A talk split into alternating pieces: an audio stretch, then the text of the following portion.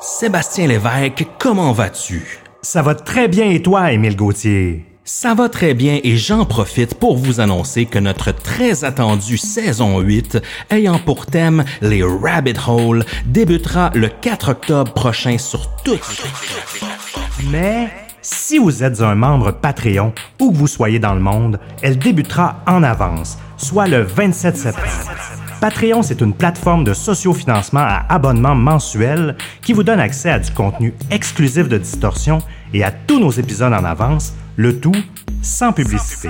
On vous offre deux forfaits exclusifs pour nous supporter. À 3 dollars canadiens par mois, vous avez accès au forfait Distordu qui vous offre un shout-out dans un épisode, l'accès au serveur Discord VIP, accès aux épisodes réguliers en avance, accès aux épisodes bonus en avance, 10% de rabais sur la boutique et ce à chaque mois. On a aussi le forfait Oui monsieur. À 8 dollars canadiens par mois, vous obtenez tout ce qui est inclus dans le forfait Distordu. Vous avez en plus accès à du contenu exclusif qui est dédié à ce forfait, comme un after show après chaque épisode, des interviews, des discussions off the record, etc. Vous avez aussi également accès à un épisode secret par saison, sans parler que vous avez accès aux épisodes secrets des saisons précédentes. Également, vous avez 20% de rabais sur la boutique à chaque mois. Rendez-vous au patreon.com barre distorsion pour vous abonner et devenir des commanditaires officiels de Distorsion. On vous remercie énormément de votre soutien et bonne écoute. Vous êtes sur le point d'écouter Distorsion, un podcast sur I said, Listen, I'm 17. You're going to be in a lot of trouble if you do this stuff. des histoires étranges de l'ère numérique.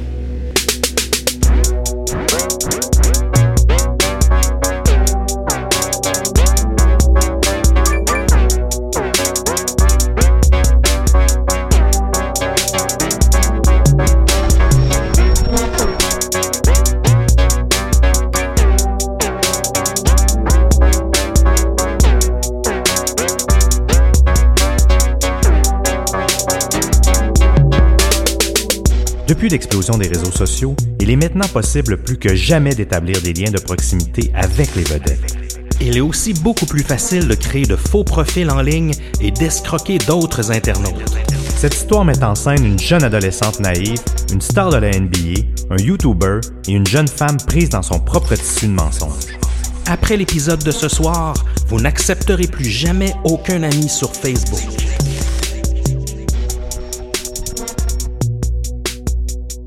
Bonsoir Émile Gauthier, comment ça va ce soir? Ça va très bien, Sébastien Lévesque, parce qu'on revient ce soir sur une histoire de catfish. Donc, quelqu'un qui s'est, qui a euh, personnifié de, de faux profils sur Facebook, mais vraiment une histoire là, qui a fait euh, euh, énormément parler au Canada dans les Oui, vraiment, médias. oui. Euh, on veut pas trop vous en dire en introduction parce que vous allez voir, on, on, essaie de garder le suspense. Oui, puis ce qui, ce, qui est, ce qui est fascinant, vous allez voir, c'est qu'on a l'impression que ces gens-là sont un peu des intouchables. Mhm. Et on va voir que non, finalement, sont un peu euh, sur le même pied d'égalité qu'un peu monsieur, madame, tout le monde euh, par rapport à cette vul- vulnérabilité-là de pouvoir se faire, euh, se faire avoir en ligne. Oui, exactement. Et c'est pas parce que tu es une vedette, dans ce cas-ci, que tu es une star de la NBA, que tu es à l'abri non plus des, des faux profils et des, des personnes qui veulent t'escroquer euh, en ligne. Et souvent, on le sait, c'est lorsque peut-être il y a une une certaine tension amoureuse ou même sexuelle qu'on va être un Bien peu sûr. plus euh, proie à céder. Oui, exactement. Donc c'est ça va être très intéressant. Donc on une histoire, un genre de triangle amoureux euh, qui euh, implique euh, euh, du vrai, du faux, un tissu de mensonges et oui, des histoires croustillantes, bien évidemment. Oui, bien sûr. Je sais pas si vous vous rappelez de la série, euh, ben en fait, elle est encore existante, la série Catfish Oui. sur MTV. En fait, que pour ceux qui ne savent peut-être pas, à la base, c'est un documentaire. Oui, Catfish, très bon euh, d'ailleurs. Oui, très très bon. Si vous avez jamais vu ce documentaire-là, euh, courez, allez, allez le voir, ça vaut C'est vraiment un la peine. essentiel des distordus. Vraiment, vraiment, mais c'était, c'est même été un des premiers documentaires. Ben, en fait, c'est, je pense, que c'est le premier documentaire qui adressait vraiment euh, Oui. ce problème-là. Et ça s'est décliné en, en saison à MTV. Je sais plus à combien de saisons ils sont rendus. Euh, J'ai comme six ou sept en- dans Oui, la tête. certainement. Euh, Et justement, à chaque épisode, ils présentent un cas, euh, un cas de catfishing. La plupart du temps, c'est par euh, le- c'est numérique ou par Oui. internet là ce genre de d'usurpation d'identité. Avant c'était plus difficile hein? sans le web. euh, tu peux pas vraiment te faire passer pour quelqu'un d'autre. Il y avait pas Non, exactement. Nos interfaces de communication, c'était soit par des lettres ou en personne ou au téléphone. Et le téléphone, c'est quand même une voix. Donc là, le- le- le- ce, qui, ce qui fait que le web est plus facile, c'est que c'est souvent des, des échanges textes. Mhm. Et les premiers contacts se font par des profils numériques. Donc, il n'y a pas vraiment de... Tu peux pas avoir l'instinct d'humain à, détecter ou voir quoi que ce soit qui est faux ou non. C'est vraiment ça qui fait en sorte que maintenant, c'est rendu un, un phénomène. euh, Oui. Puis euh, c'est, c'est, c'est, il y a, il y a- plein de cas qui sont non médiatisés, hein, de, de gens qui ont été, qui se sont fait euh, catficher ou avoir. euh, Parce que ça peut même être rentable, cette pratique-là. Ça Vraiment. devient de la Mhm. fraude en ligne. Il y a moyen vraiment de- d'en faire des revenus réels. Puis, t'as- c'est tout- je suis tout à fait d'accord avec ce que tu dis, Seb. Puis, on, on sait en plus, avec justement l'arrivée de l'explosion là, d'Instagram, Facebook, on est plus plus près que jamais des vedettes. Mhm. On, ça, y a- ça nous arrive parfois que des, des, des gens un peu connus nous, nous suivent et tout ça. Puis, on a toujours une petite réaction un peu euh, de, de flatterie d'une certaine façon. Et, et cette proximité-là, ben justement, peut nous jouer des tours lorsque euh, lorsqu'il y a des faux profils qui, euh, qui entrent en jeu.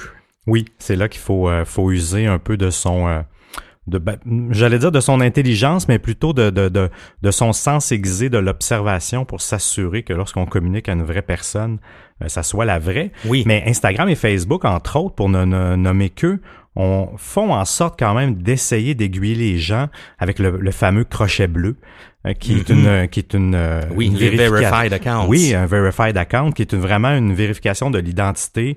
Euh, ces gens-là, il faut envoyer euh, souvent euh, une preuve de, de- de- une vraie preuve d'identité pour prouver qu'on est telle ou telle personne. Donc ça, ça évite un peu parce que les vedettes, ils sont, on, on le sait là, il y a tellement de clones de comptes Tout sur fait. Instagram et Facebook qui sont toujours continuellement en train de, de se battre un peu contre, contre ça, de dénoncer des faux profils. C'est une, drôle de guerre. Je- J'appelle ça un peu une guerre, mais qui ont toujours un, ils ont toujours cette gestion-là à faire malgré, eux. Puis les gens, justement, c'est un peu via la naïveté des gens, puis le crochet bleu est peut-être pas assez euh, répandu dans l'éducation numérique que si une vedette n'a pas son crochet bleu, c'est sûrement pas elle. Donc, dans, dans ce contexte-là, euh, c'est ce qui fait en sorte que les gens, euh, il y, a y toujours des faux comptes de vedettes euh, qui, qui arrivent et sûrement, ils doivent aller chercher quelque chose de ça. là. Il doit y tout avoir un, un appât du gain à quelque part. Absolument, absolument. On a bien hâte de vous euh, de vous en parler, de plonger là-dedans dans, dans pas si longtemps. Et entre-temps, en fait, on boit une excellente bière là, ce soir. C'est la IPL de la microbrasserie éducative Camp de base de Saint-Adolphe d'Howard au Québec. C'est une bière dorée à 6% d'alcool avec euh, des petites notes d'ananas en bouche. Ah, c'est ça. C'est entre Mm. autres grâce au houblon là, Eldorado là, qui est utilisé dans la confection de cette euh, de cette bière là. Et euh, cette bière nous est offerte par Pierre-Luc qui l'a fait là, via notre tournée Oui. de bière au distorsionpodcast.com. Si vous voulez encourager le show, vous pouvez aller nous nous payer une bière et remplir le fridge de. Distorsion. Euh, fridge qu'on remplit aussi grâce euh, au biérologue parce que c'est là qu'on prend nos bières Oui. qui est situé sur la rue Ontario à Montréal, tout près du marché Maisonneuve. Une sélection incroyable de bières. Moi et Seb, on, euh, on dort là la nuit presque. C'est une excellente sélection. Et euh, bien la plupart de nos bières, en fait, euh, viennent de là, là, lorsque vous nous payez des tournées de bières. Puis cette semaine, on a une nouveauté aussi. On a, il y a- il y a des gens qui nous ont offert une tournée de viande. Oui. Seb, on nous a contacté euh, les gens de maboucheriesenligne.ca Mhm. qui, qui nous ont dit Hey, euh, on voudrait euh, on aimerait bien avoir un shout-out, on vous envoie euh, de la viande. Et euh, en fait, c'est une boucherie en ligne où vous pouvez aller euh, acheter votre, Oui. votre viande. Et nous, on a mangé de délicieux T-bone là, Mm. juste avant d'en- d'enregistrer cette émission-là. On vous confirme que le test qualité a passé le haut la main. Oui, et si ça vous intéresse, en fait, de pouvoir commander votre viande, maboucherieenligne.ca euh, offre le service de livraison de viande partout au Québec. Et pour vous, euh, les, les, les, les distordus, vous avez un code promo parce que la tournée de viande, euh, ça, ça, ça a des avantages. Donc, on voulait euh, redonner aux distordus. Donc, les, les gens qui voudraient faire une tournée de viande, euh, en fait, qui voudraient se commander euh, à ma boucherie en ligne, si vous utilisez le code promo euh, Lors de votre première commande, vous allez obtenir un 5% de rabais. Donc, je vous invite à aller Wow. visiter, oui, c'est quand même cool, je vous invite à aller visiter le, euh, le site Internet pour voir un peu leur, tout leur inventaire de viande. Il y a une, ex- il y a une grande variété, il y a du poisson aussi, il y a du canard, euh, il y a vraiment un peu de tout, du poulet, des choses comme ça. Des produits locaux surtout. là. Oui, vraiment. Euh, je vous dis, ça vaut vraiment la peine. Ils coupent les viandes la, la, la semaine même de la livraison et elles durent congelées jusqu'à 12 mois. Donc, on vous invite à aller visiter maboucheranligne.ca. Le code promo, c'est distorsion. Yes, shout out. Merci à vous de remplir le fridge de distorsion, que ce soit avec de la bière ou de la viande. Oui. Aussi, euh, merci à Kick22222 sur Apple Podcast qui nous donne une critique, une review 5 étoiles en nous disant c'est des sujets bien approfondis, hypothèses plus que plausibles, reposant sur des analyses solides pour causer une certaine dépendance. Donc, merci à toi, Kick22222. Avec tout ça, Émile, euh, est-ce que tu crois qu'on est prêt?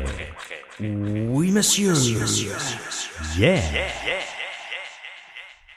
Nous sommes au début de l'année 2011. Paris Dunn, 17 ans, est une adolescente du sud de la Californie, de très belle apparence et qui, de- qui rêve de devenir mannequin. Paris a toujours été euh, attirée par les célébrités euh, depuis son jeune âge, en particulier les sportifs. là. Ça, euh, elle aime bien ça tout en mentant sur son âge, parce que c'est une, une- fille qui paraît quand même un peu plus vieille, elle tente souvent sa chance sur les réseaux sociaux pour séduire et approcher justement les vedettes. Un peu comme on vous disait en intro, maintenant il y a quand même une proximité avec les réseaux sociaux qui facilite ça. Là. À peu près monsieur, n'importe qui, monsieur, madame, tout le monde peut décider d'écrire, euh, d'écrire à une vedette. Elle, elle fait la même chose, étant donné qu'elle a une attirance et bon, une, une beauté physique. Elle tente toujours sa chance. Elle a même quand même un certain succès, Ben du oui, moins euh, en termes de communication. Parce qu'il y a certaines vedettes aussi qui vont même se, se targuer là, de, de- d'avoir certaines relations avec des, des groupies et des fans. Bien sûr, c'est pas nouveau. Hein? Si on pense aux Ben vedettes non. de la musique et du rock and roll, Ben ben, oui. c'est, euh, euh, je pense que tout le milieu artistique en a bien profité de, de, disons, de cet attrait que, que le karma des vedettes, là, donc euh, par rapport aux gens. Le joueur de basketball Chris Anderson, qui est un joueur de centre euh, à l'époque pour les Nuggets de Denver, fait partie des prospects de Paris. Mhm. Elle tente de le contacter via ses, profils personnels euh, sur les différents réseaux sociaux, mais sans succès. Il répond jamais, euh, il répond jamais à ses messages. Mais n'étant pas au bout de ses peines, elle tente de le contacter via, via une fanpage qu'elle a trouvée sur Facebook à son nom. Et à son grand bonheur, il accepte enfin de discuter avec elle via la fanpage. Oui, quelques, quelques mots sur Chris Birdman Anderson. Euh, L'homme en question est un vétéran du basketball car à ce jour, là, il, cu- il cumule une carrière de plus de 18 ans. C'est quand même long pour Hmm. Oui, un, même, un ben oui. sportif euh, professionnel. À l'époque, euh, il jouait avec les Nuggets, mais il a aussi joué avec les Hornets. Il a joué pour le Miami Heat avec qui il a gagné là, le championnat en 2013. Et euh, il a joué en fait sa dernière équipe professionnelle jusqu'en 2017. Mhm. C'est les Cavaliers de Cleveland, qui est quand même une équipe là, très très euh, performante et très euh, renommée dans Oui, la ben NBA.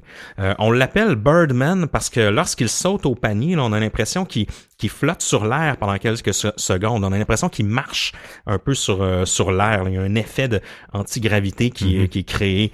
Euh, c'est un bon joueur de centre en général, euh, malgré le fait qu'il détient pas particulièrement de, de, re- de records importants ou, euh, ou quoi que ce soit.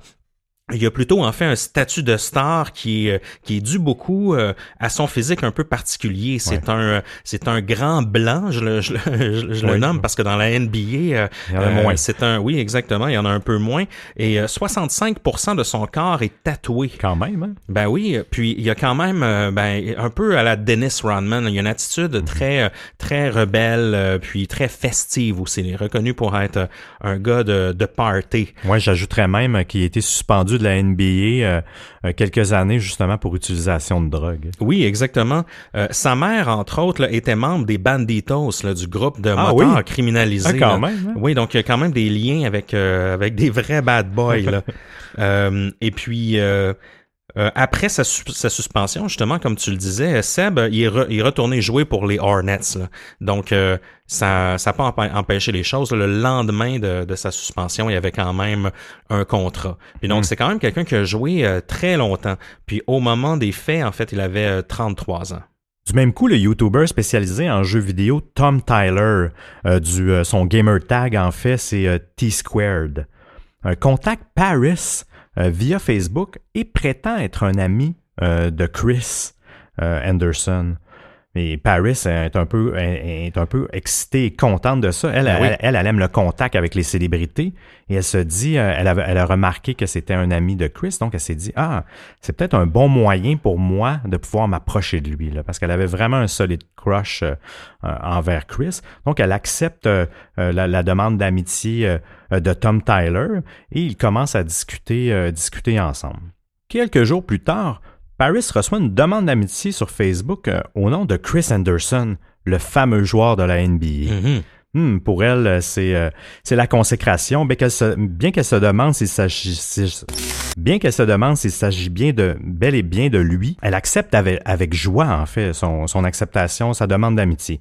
Enfin, elle serait pas juste fan de sa page Facebook à laquelle elle avait réussi à avoir un premier contact, mais plutôt elle serait à l'affût euh, de sa vie privée sur son profil Facebook. Pour elle, c'est vrai que ça change la différence. Là. une fanpage, t'as pas la même, euh, c'est pas les mêmes choses. T'as pas vraiment de proximité, c'est une page souvent de marketing. Exact, exact. Comparé, euh, mais mais ça arrive souvent aussi que les que certaines vedettes leur leurs pages privées sont complètement privées, c'est-à-dire qu'ils sont même pas accessibles via public et sont bien Mais dans le cas de, Chris, là, manifestement, il du moins selon cette époque-là, selon les faits rapportés, euh, ça semblait être le vrai. Finalement, Chris euh, lui parle, il s'agit bien, bel et bien du vrai Chris, euh, joueur de la NBA. Paris est super content d'être dans le dans, nouvelle membre de son cercle d'amis. À partir de là, la relation entre les deux commence à se développer. Fait étrange par contre, Paris, elle, elle, remarque, parce que à cette époque-là, en 2011, rappelez-vous que Messenger, Facebook Messenger, n'était pas aussi présent dans les habitudes des gens. Parce que souvent, vous avez sûrement remarqué, on texte beaucoup moins les gens aujourd'hui. On, on, utilise beaucoup la plateforme de Messenger. Et ce qui fait qu'on a moins, euh, aujourd'hui, on a moins besoin d'échanger le numéro de téléphone. Mais à l'époque, pour pouvoir échanger par texto, en fait, tout se passait par texto et fallait, fallait échanger le numéro de téléphone. Chris et Tom, ils ont échangé leur numéro avec Paris et Paris, déjà là, elle a soulevé, euh, elle trouvait ça étrange que les deux euh, ont le même indicatif régional, mais ils habitent pas dans la même région. Mm-hmm. Et, euh, mais tu sais, parfois, les certaines compagnies de cellulaires, maintenant, c'est pas c'est pas simplement une question de, de région. Il y a certaines compagnies de cellulaires qui vont avoir des, des indicatifs pour leurs leurs clients, peu importe la région. Oui, oui, oui exactement. Ça, ça se joue. Puis justement, Tom, lui, il lui a répondu que euh, il utilisait un Google Number parce qu'aux ah, États-Unis, je sais que c'est pas au, euh, au Canada. je, crois qu'on n'a pas encore accès à, ça, mais aux États-Unis, il y a moyen d'avoir un numéro de téléphone Google qui est un peu comme un numéro de téléphone Skype avec des numéros un peu aléatoires là, qui sont pas segmentés justement mhm. avec des, codes régionaux. Euh, Paris, euh, elle accepte les, explications pour elle. Euh, ça, fait du sens, fait qu'elle se pose pas plus de questions par rapport à ça. Chris et Paris se mettent à, échanger au, fil du temps plusieurs messages chaque jour, puis avoir de longues, de, longues, de longues discussions ensemble. Et euh, même que Chris euh, lui envoie des selfies de lui euh, autour de la maison, même avec son chien Pitbull Hannibal. Hannibal, en fait, ça me fait... Petit nom cute. Oui, ben oui. Et même dans un des messages... qu'on a pu retracer.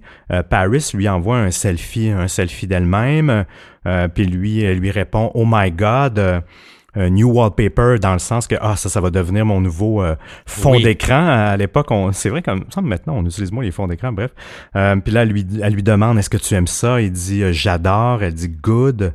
Il lui il lui dit tu es tellement belle. Au fil des semaines il y a une confiance qui s'établit entre les deux. On le sait, ça, fait toujours un peu ça. Et les messages à connotation sexuelle commencent à émerger. Durant leurs échanges olé olé, Paris se met à lui envoyer des photos d'elle euh, et des vidéos d'elle nue, comme puis même euh, dans des poses suggestives. Chris est bien bien content de la chose, bien sûr. Il lui envoie lui aussi à son tour plusieurs photos euh, de son membre en oh. échange. Parallèlement avec sa relation qui se développe avec Chris, son lien aussi d'amitié virtuelle avec Tom, euh, qui sont devenus presque amis ensemble en même temps, euh, se développe elle aussi. Puis elle développe, par contre, avec Tom, c'est vraiment une complicité amicale.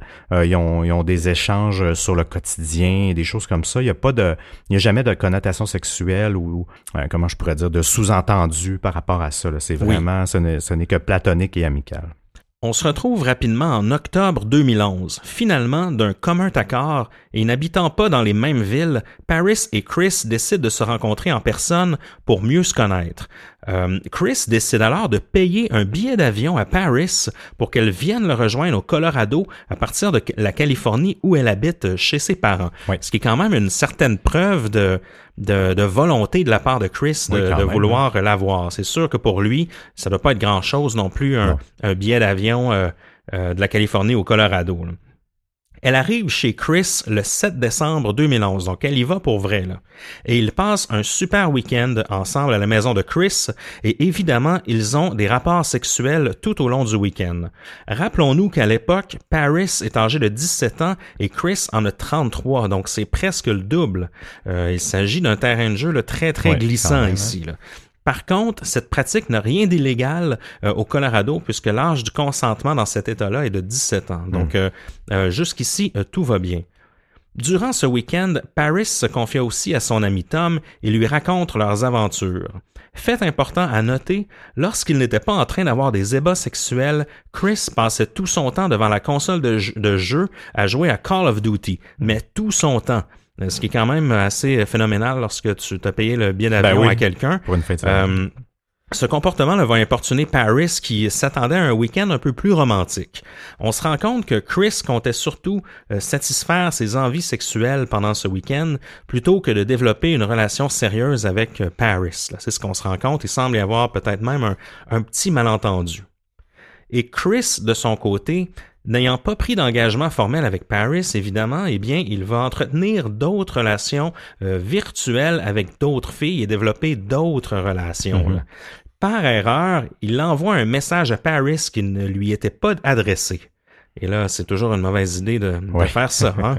et un conflit éclate alors entre elle et Chris. Elle se confie du même coup à Tom de ce qui arrive. Tom lui envoie alors les photos d'elle nue qu'elle avait envoyées seulement à Chris. C'est bizarre, ça. Il lui mentionne que Chris envoie les photos intimes à ses amis et qu'elle risque de se retrouver sur Internet. Hmm. D'où ça sort tout ça, là? De plus, Tom commençait à lui écrire à de drôles d'heures en pleine nuit et sur un ton un peu plus jaloux dans ses propos. Et elle, elle n'y comprenait absolument rien euh, à cette époque-là. là ce qui est quand même un peu bizarre que ça se retourne euh, comme ça. Oui, ben oui, parce que comme je vous disais, euh, leur relation était vraiment amicale, platonique, puis il n'y avait, y avait pas de problème, jamais il faisait de connotation jalouse, mais là, le ton a vraiment changé. Les textos la nuit, euh, ça commençait vraiment à la déranger. Là. Je, je lisais qu'il écrivait souvent vers 3 heures du matin. C'est que c'est Généralement, c'est pas. Euh, faut qu'il arrive une urgence, généralement. Ben oui, puis rappelons-nous que la, la, fille a 17 ans, elle, puis elle, est ben prise là-dedans avec un, joueur de la NBA qui, lui, en a 33, oui, ben puis un YouTuber qui est aussi beaucoup plus vieux. Euh, donc, euh, elle se retrouve vraiment là-dedans. Ça doit vraiment être dur à gérer là, pour une jeune fille qui, ben habite, qui habite chez ses parents, là, tout cette espèce de tourbillon de trucs irréels qui lui, qui lui arrivent. effectivement. Durant le week-end, écoutez bien ça, plusieurs éléments incohérents ressortent de certaines discussions entre Chris et Paris, et c'est très étrange. Lorsqu'il jouait à Call of Duty, par exemple, Chris mentionna à Paris, pardon, que sa sœur était sûrement en ligne pour jouer. Mais par contre, euh, Paris, elle répond à Chris que sa sœur n'a pas de Xbox et qu'elle ne joue pas à Call of Duty. Il lui dit aussi qu'elle était supposée apporter avec elle des sous-vêtements de marque Victoria's Secrets et les porter devant lui ce qu'elle n'avait pas fait du tout. Et là, elle trouve ça étrange un peu. Il lui posa aussi des questions sur son voyage en Afrique qu'elle n'a jamais fait. Elle dit même n'avoir jamais vraiment voyagé en dehors de la Californie. Hmm. Paris euh, discuta de tout ça avec Tom, qui est le meilleur ami de Chris, et euh, elle lui demanda Qui est Tom, ton meilleur ami Et il va lui répondre Je ne connais pas Tom. Et croyant qu'il la niaise, elle n'en fait pas un plat, elle continue son week-end comme si de rien n'était. C'est comme s'il y avait euh, peut-être d'autres filles ou que Chris fréquentait d'autres mondes puis se mélange d'une fille ben à l'autre. Euh, mais c'est très maladroit. donc, euh, il semble y avoir un peu de, de, confusion ici lors du week-end. C'est quand même assez étrange. Puis comme, comme tu disais, le fait qu'elle ait 17 ans, la naïveté est là à 100%. Tu sais, à 17 ans, on dirait que tu étais un peu sans défense aussi. Tu sais pas trop comment moins d'expérience de vie. Hein, oui, ben oui. Tu crois un peu plus que ce qui se passe. Ben oui, exactement. Les jours suivants, Tom et Chris commencent à lui mettre la pression pour qu'elle fasse un autre voyage, et cette fois en Indiana. Le plan était que Paris prétende vouloir suivre des cours de jeux vidéo avec un gars là-bas et euh, qu'elle lui vole à son insu son nom d'utilisateur et son mot de passe pour effacer les parties sauvegardées de, de, de Call of Duty, en fait. Oui. Ce qui est comme, comme une mission James Bond, là, un peu. Là. Et Paris ne voulait pas faire cette mission-là, et Tom et Chris insistaient beaucoup, et plus elle refusait, plus il mettait, ça, ça les mettait en colère. Ouais. Et c'est là que tout va commencer à dégénérer.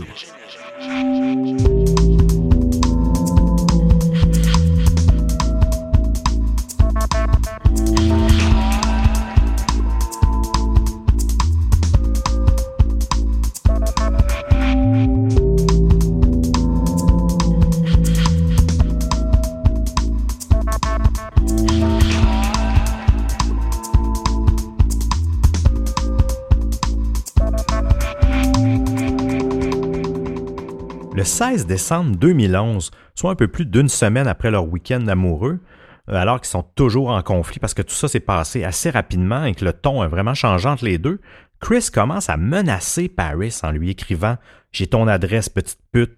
Si tu essaies de me causer du trouble, je vais m'occuper de toi, je vais te faire violer et t'abandonner sur le bord de la route. Assez incroyable comme menace. Mon hein, Dieu. euh, comment il change euh, autant de, de ton, hein, c'est un peu étrange. Paris croit alors que Chris a son adresse pour vrai parce que il a réservé lui-même le- les billets d'avion pour elle, donc généralement, il faut l'adresse pour, euh, Mhm. pour faire cette tâche-là. Elle est terrorisée par ces menaces et avec raison.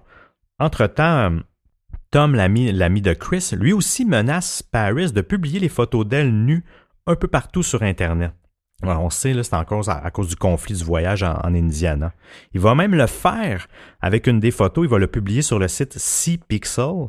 Euh, c'est un réseau social qui n'existe plus actuellement, mais je dois avouer que je le connaissais même pas non plus, donc ce qui, peut expliquer aussi que le fait qu'il n'existe plus. L'objectif de Tom est de faire la démonstration que, que les menaces sont vraiment sérieuses et bien réelles. là. Oui. Fait que là, il y a un peu, il y a du chantage là, qui se joue euh, Oui, en- entre hein. Paris et Chris et Tom, qui se sont comme alliés pour, euh, pour, pour utiliser Paris pour, euh, pour aller voler un identifiant de, de, de- d'un gamer. Exactement. Puis on l'a vu souvent, c'est comme ça que ça commence aussi les cas de, de sextorsion et de Mhm. menaces sur, euh, sur le web. On l'a vu dans le cas d'Amanda Todd. Souvent, ça commence par une seule photo Oui, hein, qui est vrai, répandue euh, par preuve qu'on peut, on peut se rendre plus loin. T'as bien raison. Paris en parle alors à sa mère. Là. Euh, elle habite encore chez elle. Euh, et elle dépose une plainte aux autorités. Là. C'était, c'était quand même rendu un, peu trop loin. La police ca- californienne ouvre alors une enquête sur Chris et Tom, qui auraient publié des photos d'elle sur le web sans son autorisation, bien sûr. Euh, et étant donné que Paris est mineur, euh, cela représente la possession de matériel pornographique juvénile. Mhm. Parce que tantôt, on vous expliquait le consentement, mais tu peux avoir une relation sexuelle avec une fille de 17 ans, mais tu peux pas avoir de photos d'elle nue. Non, c'est ça. C'est vraiment une nuance qui est très, très claire dans la loi. Euh, ça devient vraiment de la pornographie juvénile euh, dès, que- dès que tu es en possession, euh, en Absolument. possession de ça. Donc là, euh, Chris et Tom sont un peu, euh, sont un peu, sont un peu dans, dans le pétrin. là. Parallèlement à l'enquête, étrangement, la mère de Paris, elle commence à avoir des drôles de comportements. Elle commence, elle aussi, à menacer Chris en lui disant qu'elle était au courant qu'elle allait, qu'elle avait été le rejoindre chez lui au Colorado en avion. Elle lui mentionne qu'elle savait, euh, qu'il savait qu'elle était mineure parce que pour elle, sa mère, Chris, il a profité de, de sa fille Paris, mais pourtant Paris, elle, elle a menti sur son âge. là. Elle la contacte, euh, elle le contacte via Facebook. Oui, Facebook, exactement. Euh, ce que Chris ignorait, lui, il a toujours il a, il a démenti, même à sa mère, il se défend que euh, non, c'était une adulte. Là. Lui, il a toujours menti. Et là, la mère, elle menace de tout dévoiler publiquement, sauf si il achète des items dans sa liste, euh, sa Hmm. liste de souhaits sur Amazon, tu sais, la wish list qu'on peut, qu'on peut se monter Ouais. sur Amazon. Et elle a le prétexte que que- qu'elle veut qu'il achète ça pour Paris. En fait, étant donné qu'elle va aller au collège l'année prochaine et euh, qu'elle va aller dans un dortoir et qu'elle va avoir besoin, euh, entre autres dans la liste, on n'a pas tous les détails, mais on, on a entre autres, il y a des, euh, il y a De des la literie. de la literie exactement. Et c'est comme ça qu'elle justifie, elle justifie ça. Donc, si si euh, Chris paye des, euh, des articles scolaires ou du moins pour, euh, pour son, son année scolaire, euh, ça pourrait être correct, là. ça pourrait être un bon deal. là. Oui, exactement. Pour euh, comme 3000 dollars, c'est bien ça? Exactement. Et comme ça, elle, elle va, elle va, elle va, elle ne menacera plus Chris Oui. de le dénoncer à la police. Chris est quand même un peu sous la panique là. On vous rappelle, c'est une star de la NBA. Il y a des relationnistes autour de lui, Oui. il y a des commanditaires. Euh, oui, oui, oui. euh, euh, il est impliqué dans plein de choses. Euh, ce genre de choses-là pourrait vraiment nuire à sa carrière. Ben oui. Il refuse d'admettre qu'il savait qu'elle était mineure parce que pour ça, pour lui, euh, elle lui a toujours menti. Il croyait bien être une adulte. Donc, pour éviter la crise, euh, comme tu dis, finalement, il, dit, il, a, il négocié avec elle. Il dit, je veux pas t'acheter, euh, je veux pas compléter, je veux pas acheter ta wish list. là. Il dit, je vais te donner 3000, je vais te virer 3000 dollars dans, dans un compte PayPal, euh, puis on n'entend plus, on n'entendra plus parler. Et euh, la mère de Chris, elle a accepté, euh, elle a accepté l'offre. Euh, pas la mère de Chris, pardon, la mère de Paris. Oui. Elle a accepté l'offre de Chris et elle a reçu 3000 dollars dans son compte PayPal pour étouffer l'affaire. En mai 2012, les autorités du Colorado et euh, une, une certaine, un certain comité, le Internet Crimes Against Children Task Force, donc la task force de, de crimes Internet contre les enfants, euh, continuent leur enquête sur Chris Anderson et obtiennent un mandat de perquisition pour fouiller sa maison. Malheureusement pour lui, toute cette mauvaise publicité euh, autour de cette histoire va lui faire perdre beaucoup. Parce que là, moi, je m'en rappelle, écoute, ça, ça faisait les nouvelles partout Oui. aux États-Unis. Eh oui, c'est vrai. Et euh, Mm. ça s'est rendu justement au Canada que justement, il y a une star de la NBA Mm.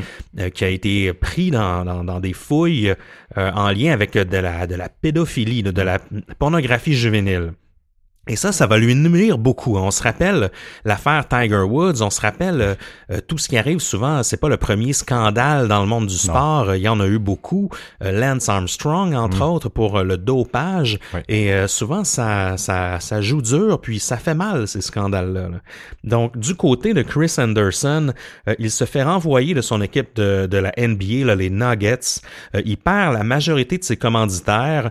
Les œuvres de charité là, auxquelles il était associé ne veulent plus rien savoir de lui. Et en plus de toute l'humiliation qu'il subit devant des millions de personnes via les médias qui, qui tapissent leurs ondes de la nouvelle. Oui, oui, oui. Puis même, je lisais un, un reportage de lui, puis ce qui le plus, euh, ce qui lui a plus fait mal, c'était l'humiliation publique. C'était pas l'argent, c'était pas la perte Ouais. de commanditaire. Il a vraiment trouvé ça difficile pour son orgueil de se faire accuser de, de, ça, parce que pour lui, il est non coupable. Mhm. En octobre 2012, les avocats de Chris vont faire une découverte très intéressante. Euh, ils vont aviser les autorités qu'ils euh, ils sont convaincus qu'il a été extorqué par la mère de Paris. Celle-ci l'aurait contacté afin qu'ils ouvrent une nouvelle enquête sur ce dossier qui devient de plus en plus étrange. L'adresse IP de l'utilisateur principal du compte PayPal qui a reçu les 3000 dollars de l'argent envoyé par Chris mène à une adresse dans une petite communauté de la ville de Easterville au Manitoba. Ce qui est très étrange parce que Paris, on le sait, elle vient de la, de la Californie et euh, elles vivent, euh, elle et sa mère, depuis longtemps euh, à cet endroit-là. là. Et pourquoi sa mère utiliserait un compte PayPal en provenance euh, du Manitoba au Canada? Plus étrange encore, le nom de la personne qui habitait à cette adresse est une certaine Shelley Chartier. L'enquête prend une toute nouvelle direction. Seb, tu vas nous expliquer un peu plus en détail qui est Shelley Chartier, qui est justement lié au compte PayPal qui a reçu les 3000 dollars. Mais tout d'abord, résume-nous un peu les, deux affaires qui sont en, cause ici.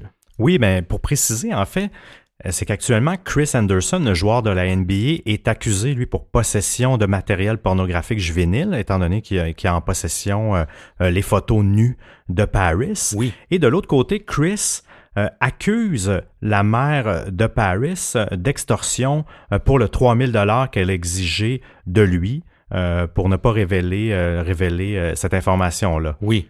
Donc, ça met un peu euh, les choses au clair. Là, c'est vraiment comme deux dossiers qui sont, qui sont différents. En lien avec cette histoire d'escroquerie, on découvre qu'un un tout autre personnage dans le présumé complot, Shelley Chartier, qui est justement lié au compte PayPal qui a reçu les 3000 dollars Mhm. euh, de, de, de, de Chris, en fait. Là. Les autorités vont se renseigner sur elle. Donc, Shelley Chartier, c'est une femme de 27 ans au moment des faits, euh, une femme autochtone qui est très solitaire qui réside dans une petite communauté isolée de la nation Cree, qui est une réserve indienne de Chemawawin, qui est située dans la municipalité de Easterville au Manitoba. Cependant, elle n'a jamais vraiment été exposée à la, culture amérindienne. Elle, mm-hmm. elle, vivait plus, elle baignait plus dans une culture occidentale. Euh, lorsqu'elle était enfant, elle était, comme on vous le dit, même enfant, elle était très, très solitaire, puis elle préférait les adultes que les autres enfants.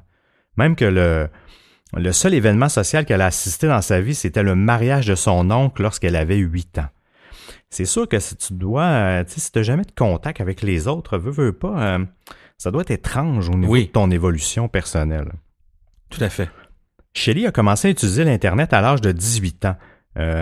Elle avait une éducation assez limitée, elle ne fréquentait pas l'école depuis l'âge de 15 ans, et même à l'âge de 15 ans, elle n'a réussi qu'à compléter son primaire, en fait. Donc, c'est euh, euh six années, c'est la sixième année. Euh, sa vie scolaire n'a jamais été de tout repos, elle a, été euh, extrêmement intimidée. Même une fois, elle s'est fait poignarder dans le dos avec un stylo. Euh, hmm. au point que l'établissement a dû la renvoyer euh, de l'école parce qu'elle subissait Ou, ou c'est elle qui a choisi, c'est pas vraiment clair, mais elle a dû quitter l'école à cause, à cause de, de, de, son poignardage et du harcèlement qu'elle subissait continuellement. Euh, Heureusement pour elle, elle subissait pas de violence à la maison, euh, mais par contre, son voisinage était très, très violent. On le sait, dans les réserves, souvent, ça boit beaucoup d'alcool et euh, euh, c'est pas toujours des climats, des climats très, très calmes. Et pour elle, ça la, elle était, elle, elle était témoin quand même d'actes de violence, mais en dehors de sa maison, dans son voisinage, et, ça lui déclenchait des, des crises d'anxiété assez sévères. En fait, elle a toujours souffert d'anxiété de crises de panique, mais malheureusement, elle n'a jamais été traitée pour ça. Donc, il fallait qu'elle vive avec cette douleur-là, euh, sans trop de moyens, sans trop de ressources. et ça doit être assez difficile, euh, assez difficile pour elle, donc de, de, jamais été avoir suivi. Euh, tu vis avec ça, mais si t'as pas de mm-hmm. support, ça doit, sincèrement, ça, doit être, ça doit être vraiment difficile. J'ai beaucoup d'empathie. Elle n'a jamais eu d'emploi. Elle peut même passer plusieurs jours sans jamais quitter la maison. Elle n'est même jamais sortie de Easterville depuis les dix dernières années. Elle n'a jamais rencontré son père, sa mère, Delia. Euh, elle, elle souffre de polyarthrite rhumatoïde depuis presque toute sa vie, une maladie tellement cruelle. Euh, les grands-parents euh, sont décédés tôt dans sa vie dans des circonstances malheureuses. Shelley a principalement été élevée par sa tante Katie George, qui a été aussi la, principale personne qui s'occupait de sa mère Delia pour lui, lui prodiguer des soins et tout ça. Tragiquement, par contre, un matin de 2012, Shelley s'est réveillée euh, et, a découvert sa tante Katie. Euh, elle était décédée pendant son sommeil. Donc, Shelley se retrouvait avec la charge, seule avec la charge de s'occuper de sa mère qui était très, très malade. Donc, j'imagine avec euh, de la polyarthrite, tu dois pas pouvoir travailler. Donc, ça doit être, j'imagine, des revenus minimums d'aide sociale et des choses comme ça. Donc, Shelley, elle vivait vraiment dans, dans, dans la pauvreté. Oui. Au fil du temps, pour combler sa solitude, elle s'est familiarisée avec l'utilisation d'Internet et elle a commencé à, cultiver euh, diverses amitiés en ligne. Elle est rapidement devenue une experte euh, sur le web parce qu'au départ, euh, au départ, elle n'était pas très habile et elle s'est fait, elle s'est fait intimider aussi en ligne, ce qui lui a, ce qui lui a un peu, ça l'a fouetté pour mm-hmm. pour apprendre et devenir et devenir meilleure. Et au fil du temps, elle est devenue très très compétente dans tout ce qui est l'utilisation des technologies en ligne. Pour combler sa solitude et sentir moins l'isolement d'une ville comme Easterville, euh, elle a rapidement compris toutes les mécaniques sur le web pour bien se débrouiller puis pouvoir discuter en ligne euh, facilement. Oui, ben quelques mots là-dessus, euh, Seb, sur en général, je dirais les, les communautés autochtones euh, au Canada, euh, parce que évidemment nos, nos auditeurs de l'Europe sont peut-être un peu moins moins au courant de cette situation-là, mais c'est c'est quand même un, il y a eu beaucoup de, de problèmes de gestion des communautés autochtones mm-hmm. par le gouvernement canadien. Mm-hmm. Dans le cas de Easterville, par exemple, c'est une pour vous mettre en contexte, là, c'est vraiment une petite, petite municipalité. Euh, c'est situé au Manitoba.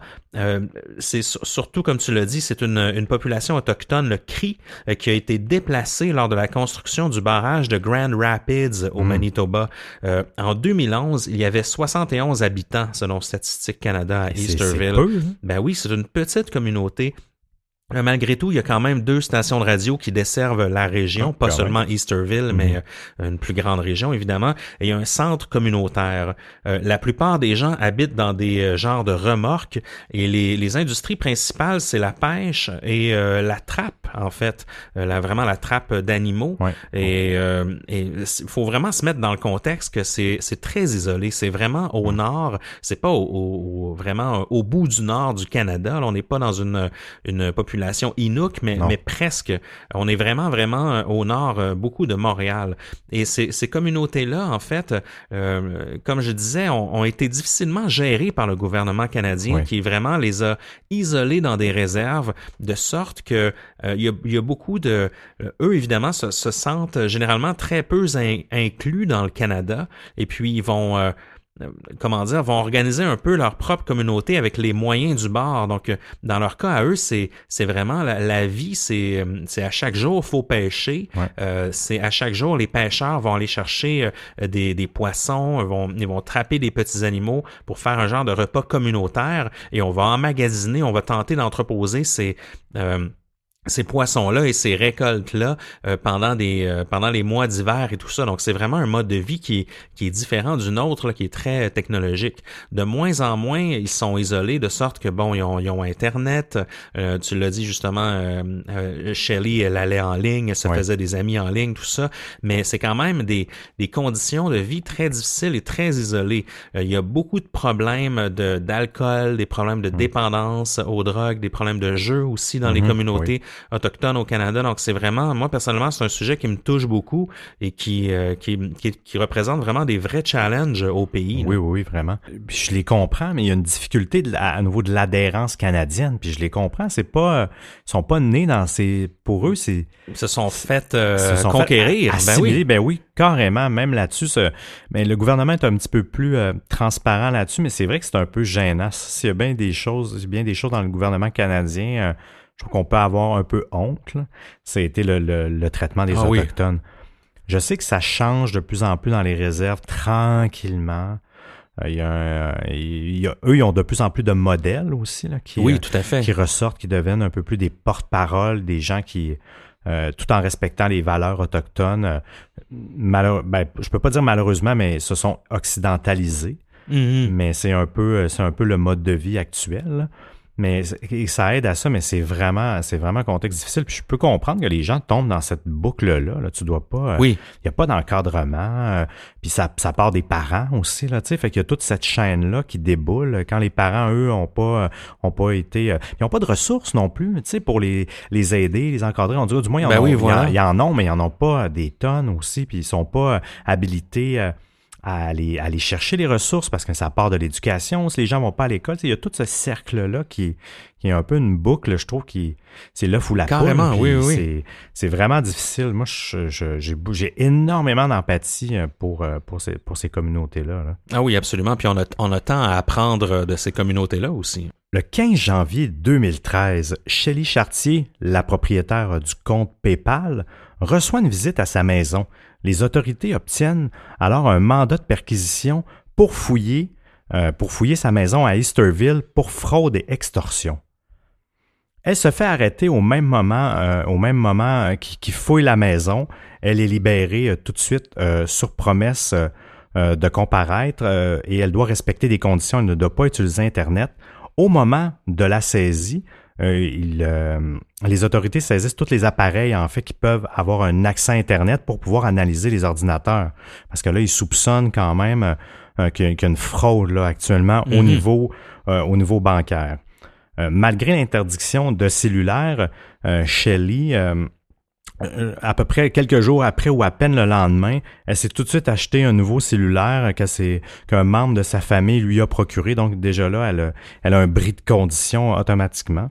Par la suite, elle a été relâchée, mais elle a été arrêtée une seconde fois après que, les autorités ont pu faire une analyse beaucoup plus approfondie de ses ordinateurs et de ses téléphones cellulaires pour essayer de, sortir de la preuve euh, par rapport, euh, par rapport à l'extorsion euh, qui aurait pu avoir lieu de, de sa mère envers, envers Chris.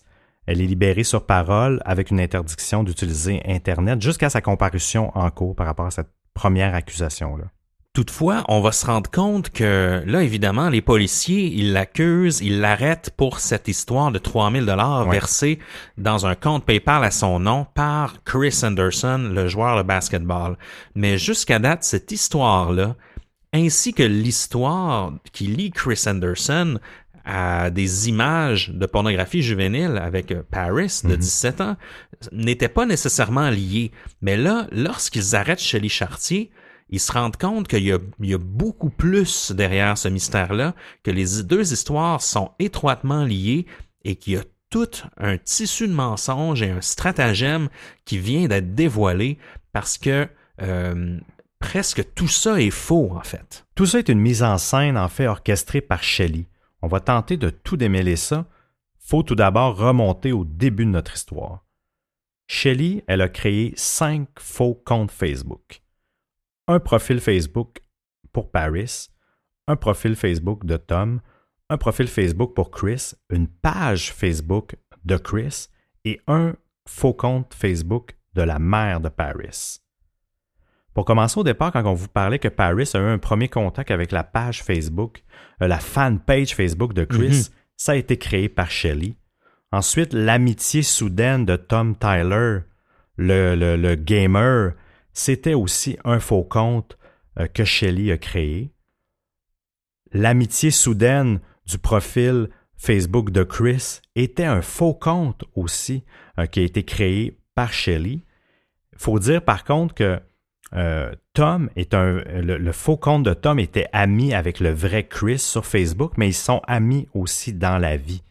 Donc, je me Les vraies personnes se connaissent dans la vraie vie puis sont amis. Le vrai Tom Tyler et le vrai Chris Anderson. Exactement. Donc, Chris devait même avoir dans sa liste d'amis, deux amis sous le même nom.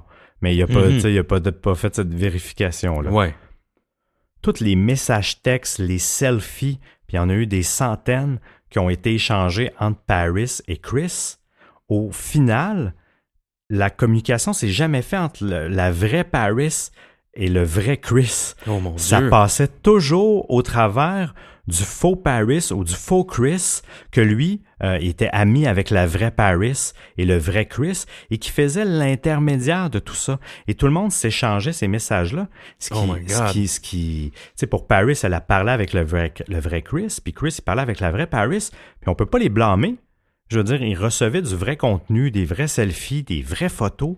Et même que justement, euh, euh, Shelley elle avait développé quand même une, une habilité à aller, s- à aller chercher de l'information euh, Ben pour oui. aller la retransmettre pour créer une illusion de vérité. Parce que dans le fond, Shelley, la vraie Shelley de- du fin fond de Easterville au Manitoba, elle- c'était la seule qui parlait au vrai Chris Anderson, la star du NBA, le vrai Tom Tyler, le gamer, et la vraie Paris Dunn. Oui. Donc, c'est tout transigeait par elle. Donc, elle laissait passer de l'information, des Mm. selfies, des, des, des petits mots, tout ça, des textos, mais en même temps, elle devait pas tout transiger. Non, là. c'est mais elle accumulait en fait tous ces euh, tous ces messages là, puis ça devait être euh, un cauchemar à gérer. Mais Ah. ça peut-être que pour elle, c'était très divertissant en fait. Ah, c'est sûr que ça la, la désennuyait, là.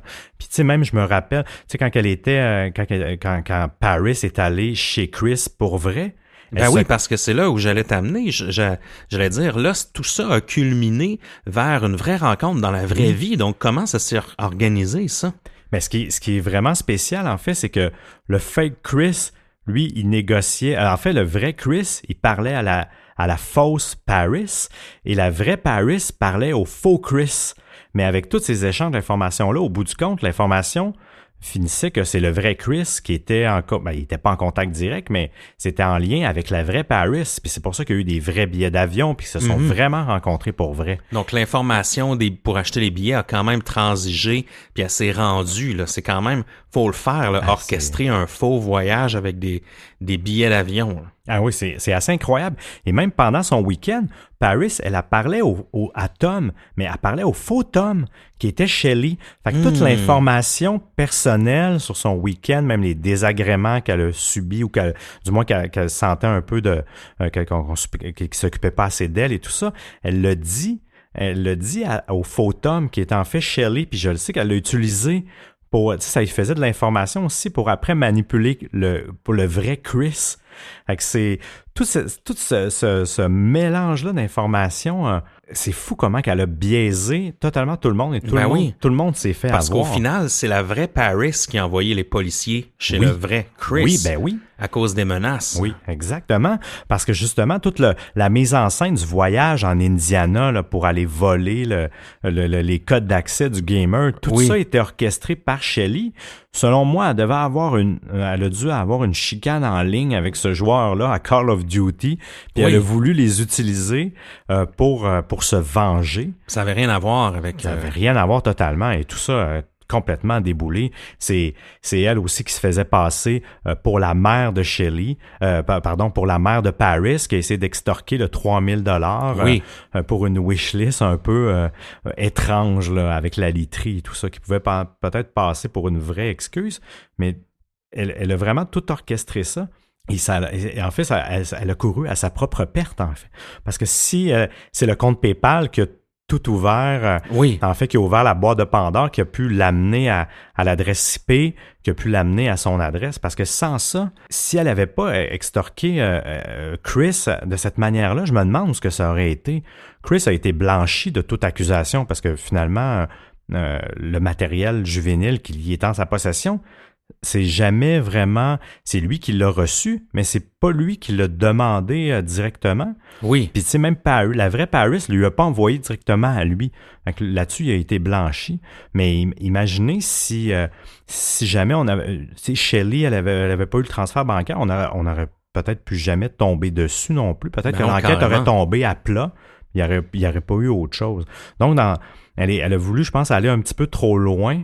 Ben, elle est déjà allée trop loin, là. Mais ça, je trouve que son, euh, son, son désir ou son, pas de vengeance, mais elle voulait aller chercher quelque chose avec ça, elle a vraiment couru à sa perte. C'est ce qui explique aussi toutes les, incohérences Oui. qu'il y avait lors du week-end lorsque Chris parlait à Paris de son voyage en Afrique, mais qu'elle a jamais fait de voyage en Afrique. Les ambiguïtés avec euh, Sa euh, sœur. sa sœur qui joue à Call of Duty ou encore euh, Tom qui, qui est ce Tom. Oui, ce- ben oui. Donc, tout ce, ce- toutes ces incohérences-là sont expliquées par ce tissu de mensonges qui a été inventé de toutes pièces là, par Shelley Chartier. Oui, mais il y a même eu d'autres cas qui ont été. euh, elle a utilisé souvent le profil de Tom euh, sans rentrer dans les détails. Même pendant huit ans, elle a établi une relation virtuelle avec son faux profil de Tom, avec une autre, une, résidente du Texas. On n'a pas son nom, on a seulement ses initiales, qui était JH, euh, qu'elle a rencontré en 2008 euh, sur les forums sous le faux profil de Tom. Et elle, euh, cette femme-là résidait au Texas, mais c'était un- peu quelqu'un dans la même situation que Shelley. Peu de moyens financiers, un peu plus vulnérable, euh, mais malgré tout, ils pouvaient, ils communiquaient quand même en, en- en- ensemble au quotidien. Ils ont développé une relation, une relation virtuelle et euh, par toutes sortes d'autres stratagèmes aussi, elle a réussi à extorquer de l'argent euh, de cette personne-là et même d'une autre actrice américaine qu'on n'a pas le nom, qui est NP euh, au niveau des initiales. Je me demande, c'est, je peux pas Nathalie ça- ben, Portman. ben oui, moi aussi, c'est ça qui me vient. On pense à ça tout de Mais, suite. hein. mais, mais c'est jamais documenté, ce bout-là. Puis même dans, dans, dans les extraits de cours, euh, c'est c'est juste les initiales. Il y en a qu'on a réussi à trouver parce que ça a été extrêmement médiatisé. Mais la, médiatisation, la médiatisation tourne toujours autour de Chris et de Paris. Mais les autres, ça a été, euh, Hmm. ça a été passé un peu sous silence. Mais ils font partie des victimes euh, qu'elle a, euh, a extorquées ou exploitées, ou du moins usurpé l'identité Oui. pendant euh, plusieurs années, pendant huit ans. Imaginez, c'est Ouais, c'est fou. c'est complètement fou. faut vraiment vivre dans le mensonge puis être habile là-dedans là, parce que c'est de la gestion gérer tous ces faux Ouais, profils là l'information euh, se rappeler des détails de la Mhm. vie privée de chacun de- d'adopter même le style d'écriture de, de ces différentes Oui, personnes c'est vrai, là t'as raison, faut vraiment ouais. Mhm. connaître euh, nos, nos victimes là à, un, à un point assez élevé là. non c'est assez euh, assez fou tout ça là, quand même là. Non, moi j'étais jeté à terre quand j'ai su cette histoire là, Ah oui, toute l'orchestration, mais elle avait du temps devant elle. C'est pas qu'elle travaillait pas, fait que j'imagine que ça devait meubler ses journées, du moins vraiment la désennuyer. Je comprends, je comprends un peu sa, sa situation. par rapport à Ouais, ça. ouais. L'enquête a duré plus de trois ans. Euh, qui L'enquête a impliqué deux pays, donc le Canada et les États-Unis. 42 officiers de police ont été affectés au dossier et euh, il y a eu l'exécution de 39 mandats de perquisition. Oui, ce chiffre-là m'a un peu fasciné, le 39 mandats de, de, perquisition. Je comprends que ça, ça implique chez Chris, euh, chez la mère de Chris, ben, et, pas la mère de Chris, pardon, la mère de Paris et Paris, chez Shelley, et, le nombre de fois qu'ils ont dû demander ça. Ils ont, je sais que Tom. Dû retourner souvent. Ben oui, puis ils ont, ils ont dû aller chez Tom, chez l'actrice américaine. Tout ça, c'est cumulé. Je trouve ça quand même beaucoup, 39, ah oui, 39 euh, mandats. Shelley est accusée d'extorsion de fonds, de menaces de causer des lésions corporelles, de fraude de moins de 5000 dollars et à quatre reprises, elle est euh, accusée d'usurpation euh, d'identité entre le début 2011 et le printemps de 2013. La couronne réclame une peine de 16 à 18 mois d'emprisonnement, suivi de deux ans de probation sous surveillance, et la couronne a laissé entendre que les facteurs déterminants pour la détermination de la peine sont la dissuasion et la dénonciation.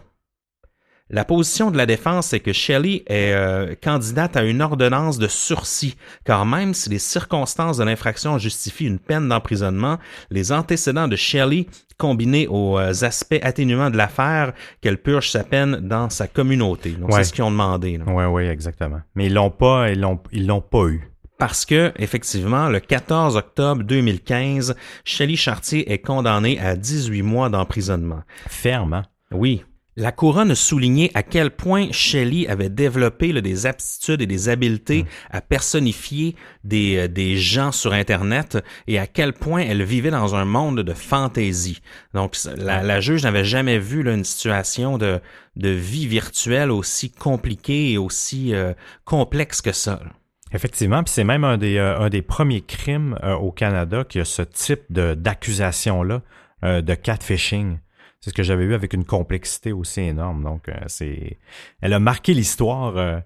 Oui, avec raison. Moi, je me rappelle euh, quand justement ça avait fait le, les manchettes des médias, c'était euh, c'était une grosse histoire là, quand même. Oui, oui, oui, ça a fait le tour du Canada. Et je pense que ça, ça a mis en garde encore plus les autorités envers ce genre de, de crime. On le sait, euh, Amanda Todd aussi avait fait bouger les choses pas mal. Ben, Shelley Chartier a un peu ouvert les yeux des autorités canadiennes au sujet des l'usurpation d'identité puis de, de catfishing. Oui, parce que c'était en 2011, puis 2011, ça a l'air proche, mais en même temps, c'est il y a sept ans. Il y a, il y a eu un gros gap euh, au niveau de notre utilisation des technologies en sept ans. Donc, tu as parfaitement raison là-dessus que ça a eu vraiment un impact, disons, disons ça comme ça, un, un, impact positif euh, pour les autorités par rapport à mieux déceler et enquêter ce genre de choses-là. Parce que c'est assez incroyable que ça a duré trois ans l'enquête. Mm-hmm. Hein.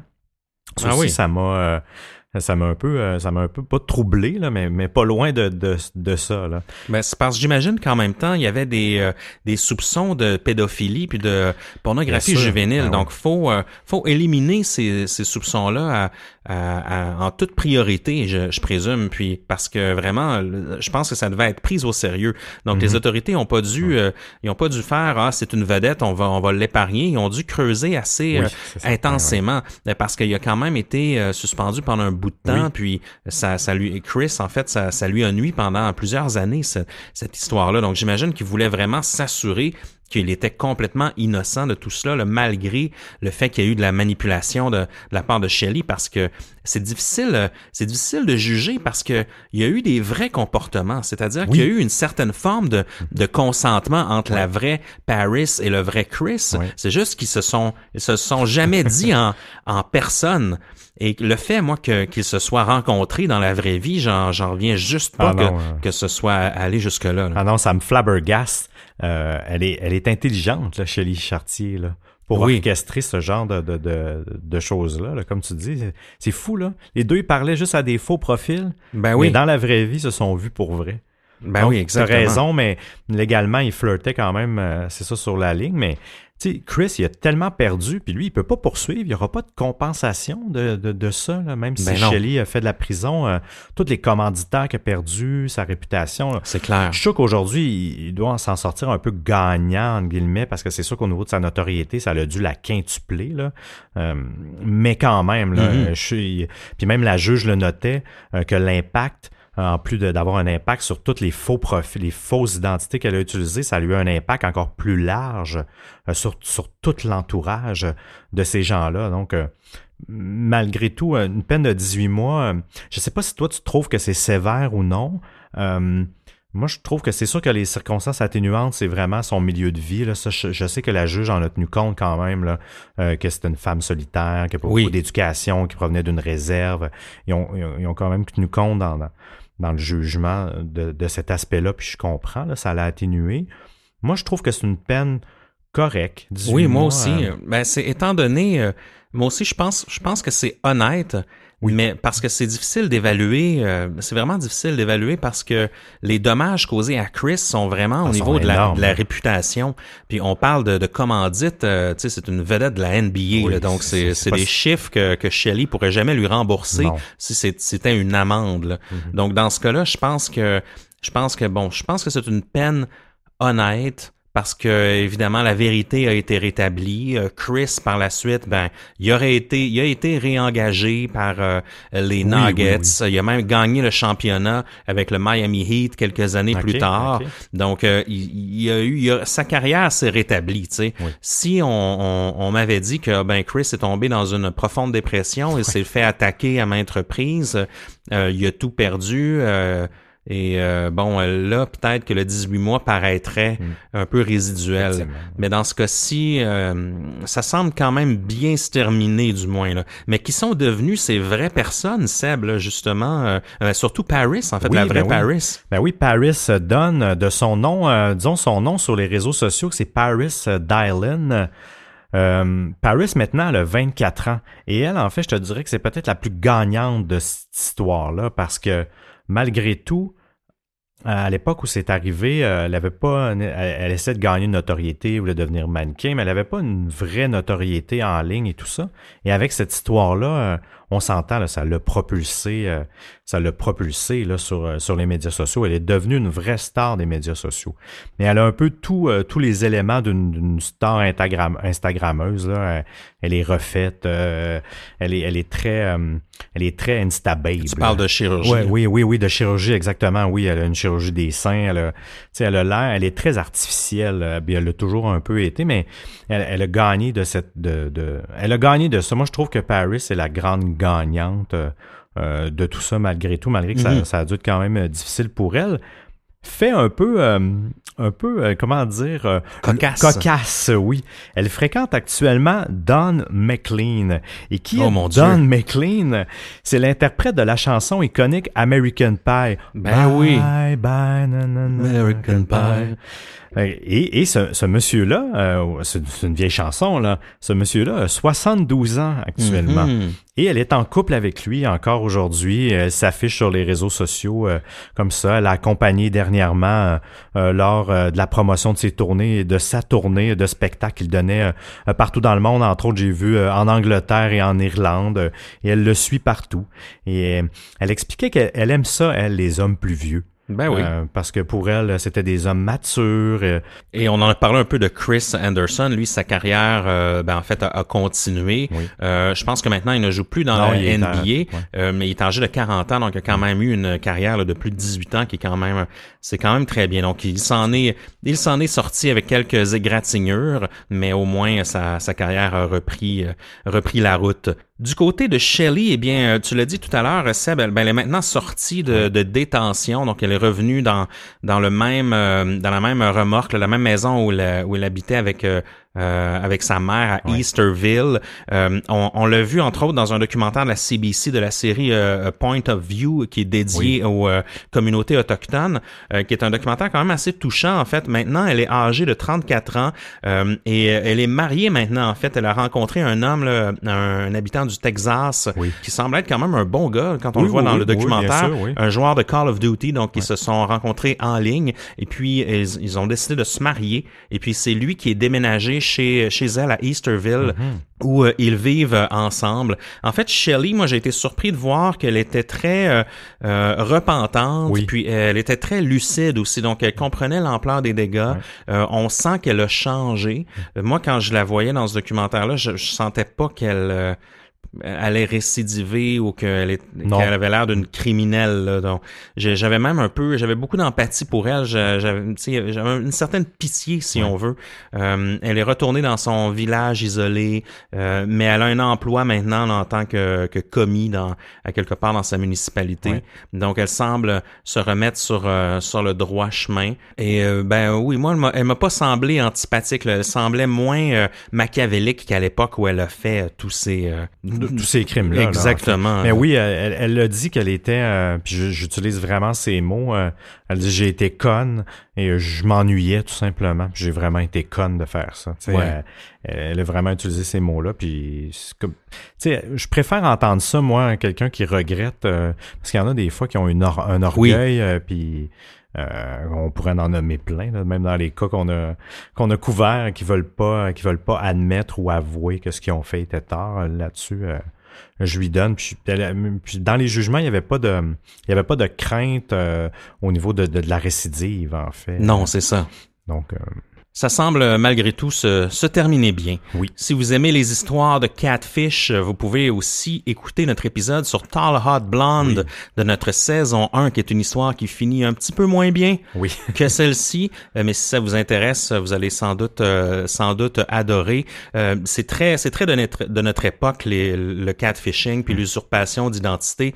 On risque de couvrir d'autres sujets comme ça dans le futur. Mon cher Seb, toi qu'est-ce que tu as pensé de, de ça de te plonger dans cette histoire là Moi, j'ai été impressionné par le l'orchestration de tout ça Oui. et comment que c'est c'est facile de créer des faux comptes et de se faire passer pour les gens en allant. euh, elle, c'était simple. Là. Elle est allée chercher des photos sur Internet. Elle a bâti des profils Facebook avec ça. Toutes les traces qu'on laisse en ligne publique Mhm.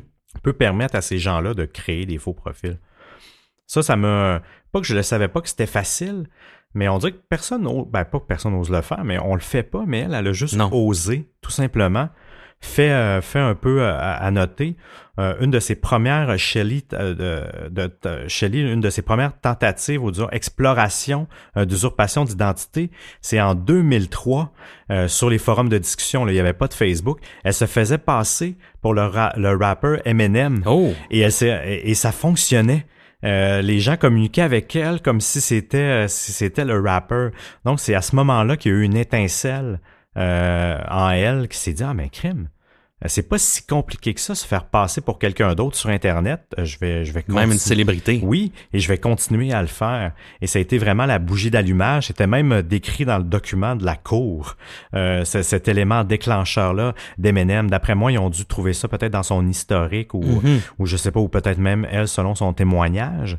Mais c'est euh, c'est quand même assez particulier. C'est un peu comme un- le parallèle, l'analogie est peut-être un peu poussée, mais les gens qui, qui disent qu'ils tuent pour la première fois, après c'est facile de tuer. Oui, oui. Euh, je trouve que c'est un peu la même chose. tu. Elle a essayé une première fois de faire une usurpation d'identité et par la suite, elle a vu que c'était pas si compliqué et ça pouvait se faire. Je dis pas que tuer est pas ça, mais Mhm. souvent, c'est les témoignages qu'on entend, les gens qui ont tué, ils disent que c'est la première vrai. fois qui est le plus dur, puis qu'ensuite, ça vient un petit peu plus... euh, tu t'habitues. Bref, euh, c'est ce que je pense. Toi, qu'est-ce que tu... Euh, C'est-tu quelque chose qui t'a un peu euh, traumatisé ou euh, comment comment t'as Ben un peu, c'est jusqu'où la chose s'est rendue. En fait, on, on a souvent, euh, on connaît tous quelqu'un qui s'est qui s'est fait avoir sur sur un site de Oui. rencontre ou sur un euh, sur internet par quelqu'un qui n'existait pas vraiment. Mais là, de voir que vraiment ça s'est rendu à un niveau où euh, c'est passé entre les entre les mailles là, des, des célébrités puis de leurs agents puis de leurs relationnistes Mhm, puis tout ça. dis, ouais. Euh, puis en fait, Shelley, c'est c'est la seule qui a réussi à parler aux vraies personnes dans tout ça. Donc euh, encore une fois, son son habileté m'impressionne. Hmm. Puis d'une certaine façon, euh, je suis toujours un peu triste quand quelqu'un est très talentueux puis qu'il utilise son talent euh, À mauvais à, escient, ouais. à mauvais escient. Donc euh, c'est pour ça que j'ai été un peu déçu de, de Shelley parce que c'est une histoire triste quand même d'une certaine façon qu'on en soit rendu là pour euh, se divertir parce qu'on on s'emmerde trop chez soi. Donc c'est c'est c'est quand même triste, mais on se le dira jamais assez. C'est important de de protéger ses données, d'essayer de ne rien échanger de compromettant avec des gens que vous, en général, je dirais ne jamais le faire. Mais si vous voulez le faire, faites-le avec des gens en qui vous avez confiance, que vous avez rencontrés pour vrai parce qu'on laisse des traces, il faut, euh, faut se protéger. Même chose, si vous voulez pas que vous, votre identité soit, soit volée, il faut prendre des mesures nécessaires, le moins possible afficher de photos sur, sur Facebook.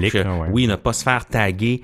Euh, lorsqu'on lorsqu'on le souhaite pas en fait parce que tout ça peut être peut être repris et, mm-hmm. utilisé contre contre soi. Donc euh, c'est c'est un sujet qui, qui nous tient à cœur je pense à distorsion puis on risque d'en reparler assez souvent. Absolument et vous, les distordus, si vous voulez en discuter, eh bien, la place pour, dites-nous ce que vous pensez de cette histoire-là, c'est sur le groupe de discussion sur Facebook.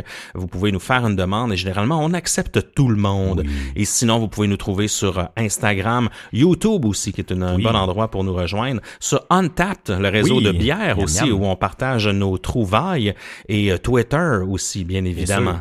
Et évidemment, si vous voulez porter du Disto Swag, si vous oh, voulez oh. faire un achat sur la boutique, rendez-vous au, boutique.distorsionpodcast.com et vous pouvez vous procurer des magnifiques t-shirts de notre première collection, mais aussi des étuis iPhone, des étuis à téléphone Samsung, un sac de shopping, entre autres, des posters qu'on a réalisés avec Mr. Willow et on va s'en venir avec d'autres items au fur et à mesure. On finit le show avec quelque chose de spécial. Il y a un auditeur du nom de Burn O qui a réalisé euh, une chanson rap sur le thème de distorsion. On a été assez impressionné de voir ça. Ah Donc on va terminer là-dessus pour le générique. Mais avant toute chose, Seb, aurais-tu un mot de la fin pour nous ce soir? Méfiez-vous avant d'envoyer des photos de vos organes. Toujours. Je viens du groupe de discussion, je consulte vos IPA, moi je vous écoute habiller. Des histoires étranges de l'art numérique, la seule affaire qui me dérange, ils ont pas les props qu'ils méritent. Un 2 MLC basse, moi avec la Wayback Machine, si jamais les sites s'effacent, va faire un tour sur Reddit, creuse plus que le web de surface. Tu mettras ça dans ta pipe, du vécu non publié, que les médias ont oublié. Ça que les fans vont adorer, no surrender man, cherchant encore mon Romeray Pis le Slenderman Lui c'est un creepypasta Impossible tu fasses ça Pour de vrai c'est captivant. Magique comme un hard Si tu te demandes c'est qui ça Va enjoy les épisodes. Distorsionpodcast.com Je le répéterai pas deux fois. Distorsionpodcast.com On peut me le dire trois fois. Pas besoin downloader tard Pour pouvoir écouter ça. Les gars font des gros efforts Les distordus savent déjà. Les gars font des gros efforts Peace. Bernstein.